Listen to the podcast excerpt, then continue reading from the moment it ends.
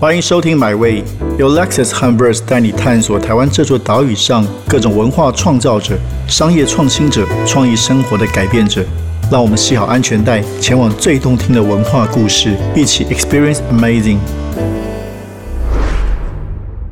欢迎来到我们这个月的。My Way 这个月的主题是谈舒适的魅力哦。那舒适在台湾这几年越来越变成一种饮食跟生活，甚至对于价值的一个新的潮流。那很高兴这个月是由台湾非常著名的舒适界的这个重要意见领袖，也是风舒适的作者。那甚至自己也有关于舒适的电商，有主持节目，定峰来担任我的客座主持人，我们的好伙伴。那今天我们来宾呢是台湾的一个厨师作家。他会做菜，担任餐厅的顾问，也是非常棒的写作者跟创作者，是鹅黄色甜点厨房的 Wendy。那欢迎两位来到我们节目现场。大家好，我是田定峰。大家好，我是 Wendy。两位主持人好。对，Wendy 这个，哎，先从这个身份开始吧。两位都是身份蛮难介绍的人哦。那 Wendy 这个自己有一个定位是厨师作家，当然这个字包含了两个概念，那似乎都是你的身份认同。可以先从这边开始聊起吗？对，嗯，我大概是去年吧，开始呃重新定义自己职涯的一个角色是厨所谓的厨师作家 chef writer 这件事情。因为呃，其实我一八年也出过一本书，但那时候比较像是刚好这个机会来了，我把我以前写过跟工作室成立的一些故事，然后整理成一个文字的作品。可是那时候我没有意识到说我要把写作这件事情当成一个可以呃定时去完成什么的一个任务，或者是一个我的真的一个想要做的一个使命。对，那是因为去年我觉得，嗯，我可能因为疫情的关系吧，我也是想要重新定义一下自己在这个呃职涯的一个角色。对，那我就觉得我应该要想办法把这两件事情我都很喜欢做的事情，把它做一个会诊，然后去找到一个平衡点。哎，我们知道温迪是从一二年才开始转变成植物性饮食。对，一二年的时候，当时为什么会有这样的一个想法？那时候其实就是很简单，因为生病。因为那在那之前，我都一直在厨房的呃工作，然后其实厨房对餐厅大家都知道蛮高压，然后我也是一个自由要求很高的人，嗯，所以就等于说有一系有一系之间就突然身体出了状况，然后因为那时候也还年轻，也不会想太多，只是说那时候是我被迫要停下来，有一年没办法进厨房工作。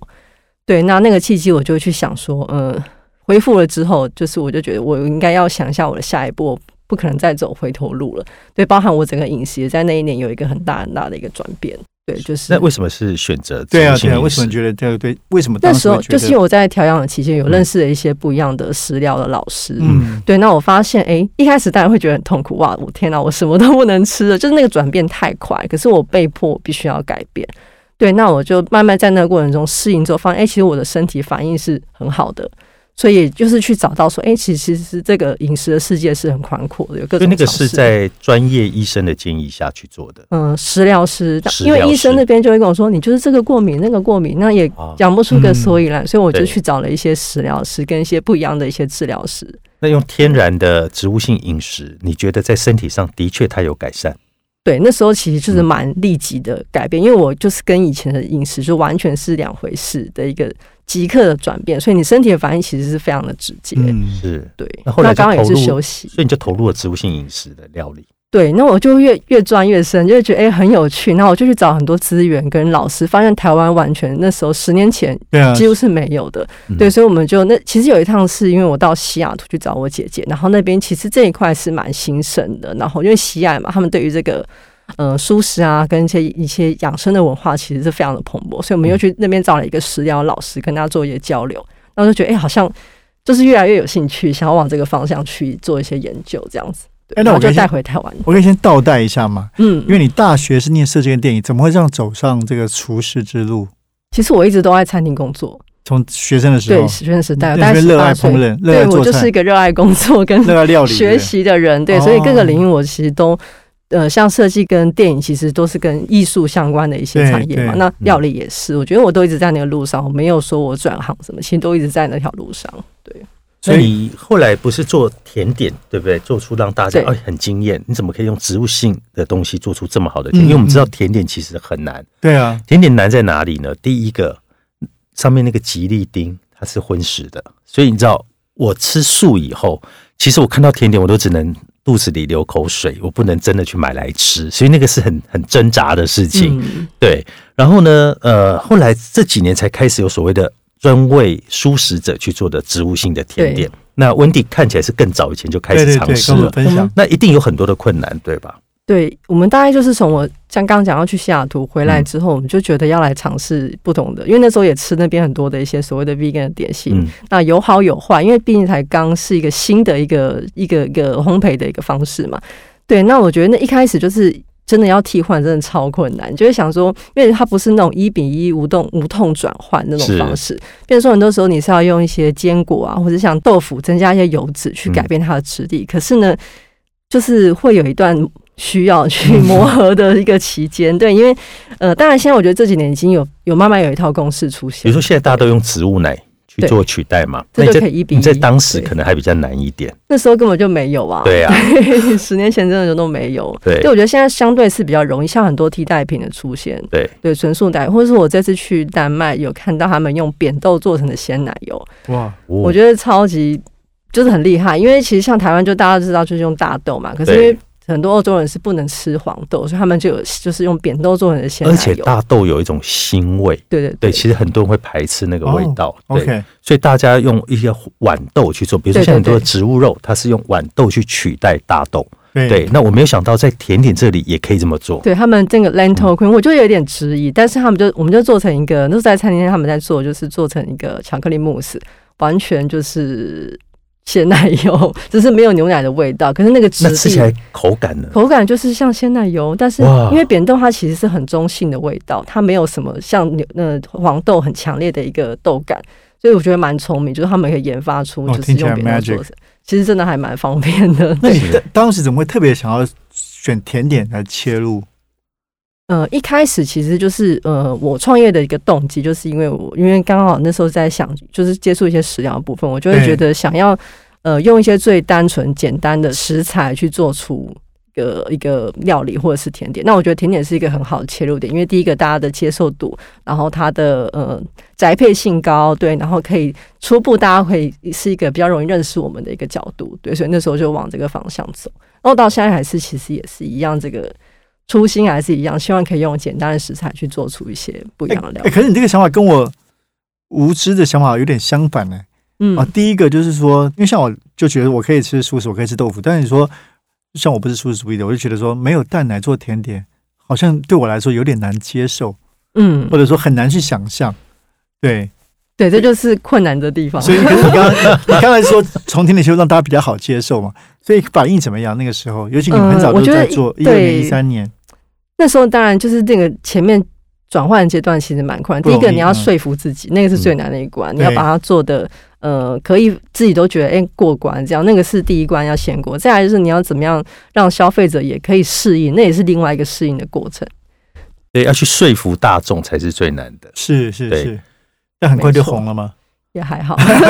被大家所慢慢熟悉。而且你刚才在讲说运送方便，可甜点不是很容对啊对啊易去对，位就是说这也是我们设计的一个重点，就是我希望我们的点心都是可以冷冻，它经得起冷冻之后哦还能够被品尝。对所以我们设计具具体另外一套对具体讲一下是哪些？那时候最、呃有一些 signature 的一些嗯、像柠檬塔就是我们有做纯素的版本，就它也是可以冷冻之后吃是 OK 的状态，或是像一些 cheese cheese cake，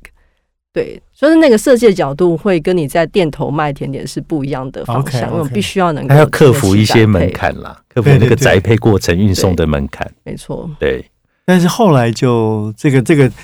以卖甜点这个事情后来就结束了。对，是因为是是因为什么样的原因跟背景呃？？后来就决定，因为就是越钻那个坑越钻越深，就会觉得我想要再知道更多，我想要再跟更多的厨师交流这一嗯块，所以后来我们就呃，大概工作室 run 了三四年吧，啊我们就先收下，先把它暂时关门，然后我们就举举家搬迁到纽约去。对，一开始先去念书，先去厨艺学校念书，锻炼自己的记忆。对，然后厨艺学校念书就觉得那个不过瘾，就好像还是要再多一些餐厅的食物经验，因为学校毕竟就是教你一些呃很基本的东西，或是一些舒适的一些呃一些变化性。对，可是你真正到战场上，到厨房战场操作又是另外一回事，服务又是另外一个学要学的东西。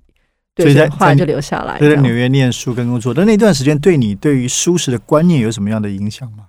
新的启发或冲击？我觉得那那段时间，我现在回想都觉得，好像我那时候好像完全都不晓得台湾在干嘛，有一种就是被切割开。那个在纽约的时间，我觉得是对我来说是一个很完全把自己放开、吸收的一段过程。就我不会去想说我我学了这个要干嘛，就没有那么目的性，或是我要把它变成一个商品，就是很全然的吸收他们的一些文化，或者是舒适的一些各种的样貌，也认识很多人。是，对我觉得那个过程其实对我来说，就是像我写东西，也是一个很大很好的一个养分。那温迪，你在做甜点这个这个部分，因为你已经做的还不错了，其实已经有一个很好的基础。那像比如在疫情时代，你已经可以克服那个配送的问题了，你会再想回来做甜点这件事吗？不会，为什么？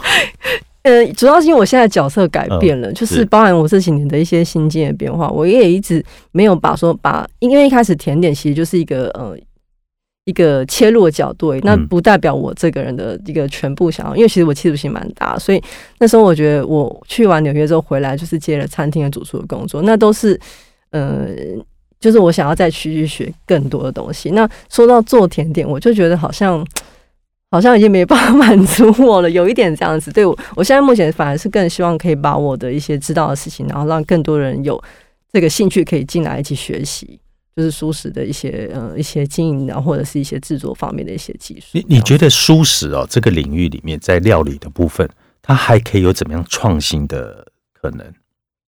创新的可能嗯吗？比如说现在已经很多人各各门派什么都有嘛，嗯对，对，那你觉得你自己在做这件事情，你一定会做出更加不一样。那那个不一样是什么？我觉得是创作者的风格，因为我嗯现在就是会跟我的，因为我有在现在目前是会自由接案的方式去跟嗯我的一些想要开餐厅的朋友们，然后他们也想要做素食料理，我会跟他们做沟通。那我觉得我的风格就是他们会来找我的原因。嗯，对，有些我坚持的东西，比方我希望我的食材就是要好的食材，而不是说你随便找一些东西，然后给我就要我做成素食料理，我就会觉得那个你好像可以不用 来找我，就这样子的一个感觉。对，哎那为什么自己没有想再开一个餐厅？嗯而是现在现在比较多是当人家顾问的形式嘛？对我其实有在想，但是我就觉得太多人在开餐厅，我好像也不一定要开餐厅，反而是我觉得我现在在做的事情，就是我能够让其他就是从业人员、嗯他们有更多对这件事情，我觉得蛮有意义的。就是我现包含我现在在呃帮忙做的一个新的新的一个舒适品牌，我就会觉得如果诶现在有几个人，可能两三个人找我做这些餐，有两三家餐厅在做一个比较呃。永续啊，环保的一个料理的方式。那如果将来有一百间，那其实就可以改变很多事情。哎，你讲这一点可不可以再多聊？因为刚刚我们谈素食，那你突然丢出来永续跟环保，嗯当然这两个有连接，但也不见得所有人是素食是为了永续跟环保。但听起来这个事物在你的价值里面是蛮重要的，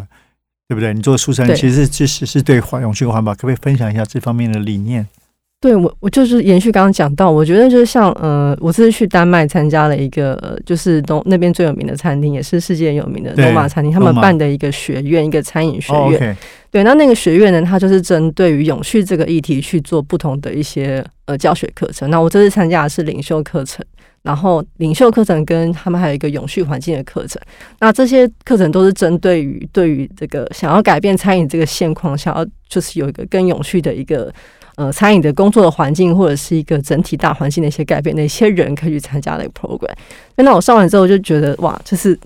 就是那个刺激是很强烈，因为是来自世界各地的人，然后他们，我后来才知道他们是有特地挑选那些学员，不是说随机把大家抽一抽，就是每个人的背景都很不一样，所以我觉得对于永续这件事情，可能呃，你今天一个饭店经理跟一个厨房的小主管跟一个呃酒庄老板，我们的角度都是不一样的，嗯嗯对那个刺激对我来说是非常的强烈，就觉得哇，好像真的可以做些什么，就每个人都有这个 vision 的时候，其实那个力量是很大的。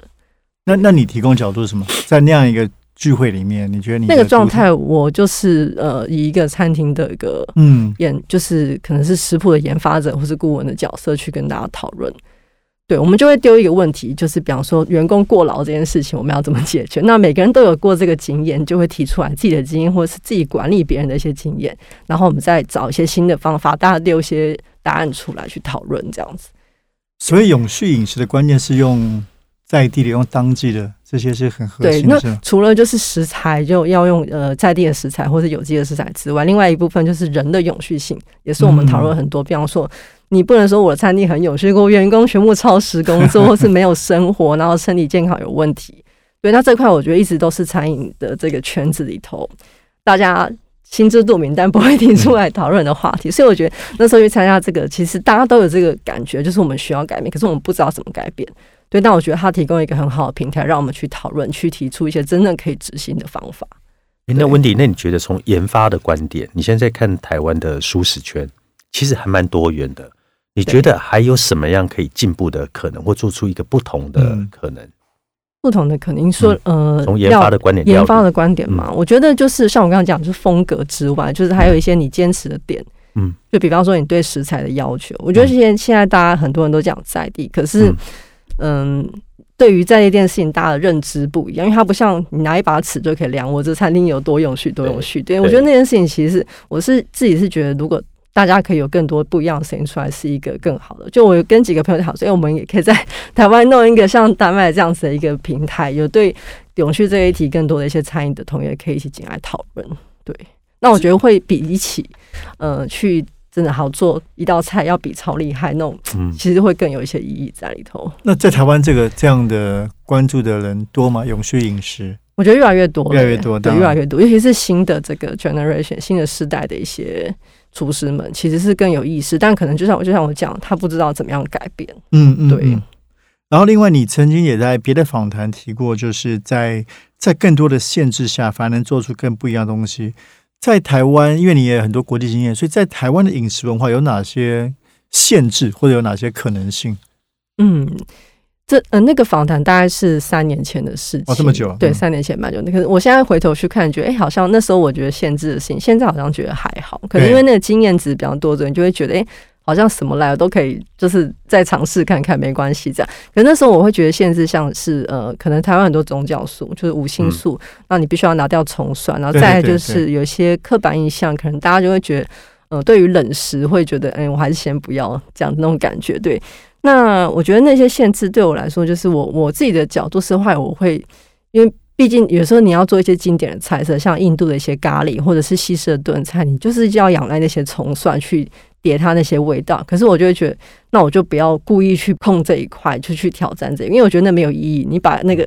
咖喱里头的洋葱拿掉没有意义啊，那你就去做别的东西。对我后来反而是会就是用别的角度去切入，去强调一些。嗯，菜色里头的味道，比方说，其实有很多东西可以玩，酸味啊、咸味或是辣味之类的，去做一些不一样的风味的堆叠。嗯，对。那你你怎么看现在？好，现在的确是越来越多的。我相信，就是比如说你从纽约回来之后，刚好一七年、一八年，应该也看到台湾好像越来越多的舒适的这个餐饮的趋势。你怎么看待这个趋势？你觉得会是越来越新的一个主流吗？我觉得是诶、接下来就是呃，也因为这一波疫情之后，然后大家可能。我觉得对于所有选择都会更弹性，就是一个大的概念啦，就是不会觉得我一定就是怎么样。嗯，然后包含吃呃吃素这件事情，可能也会觉得哎、偶尔吃素也不错，可能会觉得是一个更好的选择。我觉得这个有这个大环境的一个时代的氛围在里头。对。啊，还有像这个风素食这样的倡议者哦，对，还有电商，对，就更对方对对对便可以买到对这些食材。对，然后我们我不知道你说，因为我们我们 Verse 杂志在六月号也是做了一个大的封面故事嗯，在谈素食作为一种新的选择，嗯。也希望让你们这些更多的努力被很多人认识。对，因为我觉得透过一个好的媒体，然后让我们现在在做的这些过程都可以被看见之后，让更多的人他可以投入进来。嗯，然后就像你刚刚讲，温迪讲的，弹性饮食其实一点都不难嘛。我对从一周吃一天的素食饮食开始，不要强迫自己一定要断裂哦，变成我现在就是吃素食素食者，不用。你从一天开始，对，那你去感受，那你慢慢习惯之后，你就会发现，哎，你从身体的改变到环境的改变，你会知道它对你对带来的好处。我觉得现在是很幸运的，因为你去超市就买得到。对，而且它很方便啊，就对啊，到超市，嗯对你上网，你就可以，我们就会把这个好的食物送到你家里去了。哎，你自己因为你算是差不多做了十年嘛，对，也因为这个这个社会时代趋势，有没有觉得自己比较早？像现在突然嗯哎、对你的需求量很多了，对你的工作、对你的知识的需求我觉得我的企图心，其实我一直都是蛮有企图心的人。从求学时代到我的职涯，就是我都会想要做什么，我就会规划好，然后我就会去完成，就会想要立刻去完成，很有行动力这样。可是我觉得我以前比较是会着重在我个人的一些呃。嗯，怎么讲？个人的发展上，可是这几年，因为我要经手到一些像团队管理啊，或是经营跟开发这些工作，变成说我不需，我必须要去转变成那个心态，要做一些调整。就我的企图心，必须要是能够让团队的人也能够发光，也能够发挥，然后同时又能够满足我自己想要成长、想要就是呃一些欲望的成长的欲望的部分。对我自己觉得，我现在还在磨合期啦，就是还在找那个平衡点。是是是。那你还有一点就是，你你刚好提到，其实大概去年前年，你开始定位自己是一个作家。那写作是之前慢慢累积的嘛？这并不是一开始的计划，一开始对创作比较多，是不是？写作是越来越成为你觉得自己很重要的一部分。对，一开始是因为呃，因为工作室嘛，我等于说身兼小编，然后还有我们的整个行销的部分，等于说是我开始慢慢。慢慢写之后，发现哎，其实我好像可以写，嗯，对，然后好像写的大家也蛮喜欢，可能我的看事情的角度也是有一些人会喜欢，对，然后但我刚刚讲过，就是我一开始那呃一八年出版书的时候，其实是因为机会来了，然后我就把我的作品做一个整理，做一个呈现，有点像阶段性的作品，嗯，可能后来我就会觉得说我必须要想办法把这两个身份去做一个。呃，调解吧，就是我我这两件事情，就是呃，厨师写跟写作这件事情，对我来说，两件事情都是一个互补的状态，有点像是互为出口。就是我在厨房很专心工作的时候，我可能可以跳出来去做一些写作的一些事情，对我来说是一件是一个很必须的一个过程。那你写作的那个方向，接下来的方向有什么样的计划？嗯，我去今年初在那个杂志有一个专栏，然后那时候那个杂志的专栏其实是比较对我来说也是一个很棒的场，就是比较是呃抒情跟旅游有关的一些舒适的散文，对，舒适，然后结合一些旅游这样子，对，然后小品文，我觉得是蛮好的一个。练习跟书，也许你在写一些比较大的文章，会需要写一些比较短的来调剂一下你的那个状态。对，那因为我现在同时在准备第二本书，所以那个其实压力蛮大。就是对，那我觉得就是希望可以写各式各样的一些不同的篇章大小，还有一些主题的部分，对我来说都是一些很好的尝试。对，你想写主题什么？我就说，譬如说是趋势的分享，新的一些书信，还是说是个人的心情？对你来说，最最想要创作的是哪？在文字上想要创作是哪一方面？我比较是会，呃，现在现在目前这个阶段，我除了像写刚刚跟旅游有关的一些小品文之外，我比较希望可以写大一点的东西，是观念上的东西吗？嗯，也不见得嘞，可能是更有文字，更文字上更有一些表现性的一些文章。对，趋势观察这种，我可能对 也可以写，但是那可能不是我想要特别想要一直写的领域。所以你说想写大一点，是写写小说还是？嗯。没有啦，没有到那么厉害，但我希望可以再更就是就是钻研我的文字的一些能力，对，然后可以有一个更完整的一个表现。因为我觉得我现在写的都比较像是短篇散文，或是针对一个点，然后并不是真的很厉害的写作者，但我希望可以朝那个方向前进。嗯嗯嗯。所以定峰应该也是哈，你也是从从这个从之前做音乐产业，后来变成一个做畅销作家，非常畅销作家，做摄影。然后写书，然后再写自己的故事，然后呢，再做风书史的书，非常跨界。对对，去建立书史的一套标准评鉴标准。对，那些后来又是这个很知名的 podcaster 啊，对，还有 podcast 安眠书店。对对对对对。好，那刚刚讲到写作方向，那最后对于呃，在素食料理的方向，因为你包括现在帮新的餐厅开餐厅，对，或者不管是现在或者下一步明年。你希望在素食料理方面有开你自己希望开拓什么样新的领域、新的可能？我现在呃，其实去前几年就有在想要酝酿规划，这我可能会想要组织一个团队，嗯，因为我就是觉得我我一个人在强，我也不能做，不可能做所有的事情，然后我必须要有集结更多有不同的背景，不不见得都是厨师，可能有些是。呃，有一些呃，像建筑背景啊，就是跟你的餐厅整个配置有关的一些背景，或是跟公部门有关的一些一些相关的经验人，我都会希望可以集结，然后变成一个团队去做一个，像我刚刚讲，就是一个永续餐饮的一个顾问的一个状态的。你说一个顾问或者一个一个顾问团队、企划团队这样子的一个方式去执行，有在酝酿，但我觉得可能还没有时间还没有成熟吧，就慢慢这些人可能会出现。对，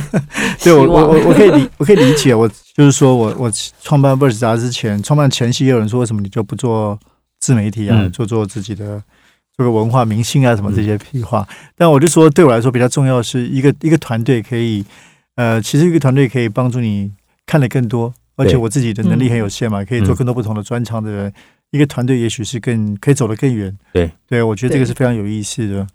而且我觉得也很有意义，就是就像我刚刚讲，你你开一家餐厅，可是你开一百家一百家餐厅，可以影响非常非常多的人。影响不一样的，对对，不想的层哇，你。果然是所以你要很有企图心。他想要做影响力这件事 影，响跟你那个风俗是一样啊，大家都想说有意义的事情，而且有影响力。对对，因为我现在合作的客户，我觉得都蛮好，他们找我一定也是有相当的信心，就是想要跟我的一些理念做契合。那我们就会希望可以让他的餐厅就是没有很多垃圾，或是没有很多一次性的一些东西。那对我就想，哎，那现在这样子就还不错，就他们执行的其实也是 OK，只是说可能其他餐厅没有看到，或者是我们还有很多可能性可以玩。嗯对，等到我们 Verse 杂志啊想开餐厅的时候，可以来找你一起合可以可以作。可能很快啊，没问题。都开咖啡店。好，今天非常谢谢我的客座主持人定峰，也谢谢我们儿黄色甜点厨房温迪，期待看到你更多关于素食的创作、料理，还有你的文字写作。谢谢。谢谢谢谢谢谢两位。这趟旅程已经到站了，感谢你的收听，也让我们一起期待下趟旅程的风景。别忘记订阅买位。本节目由 Lexus 和 Verse 文化媒体联名出品。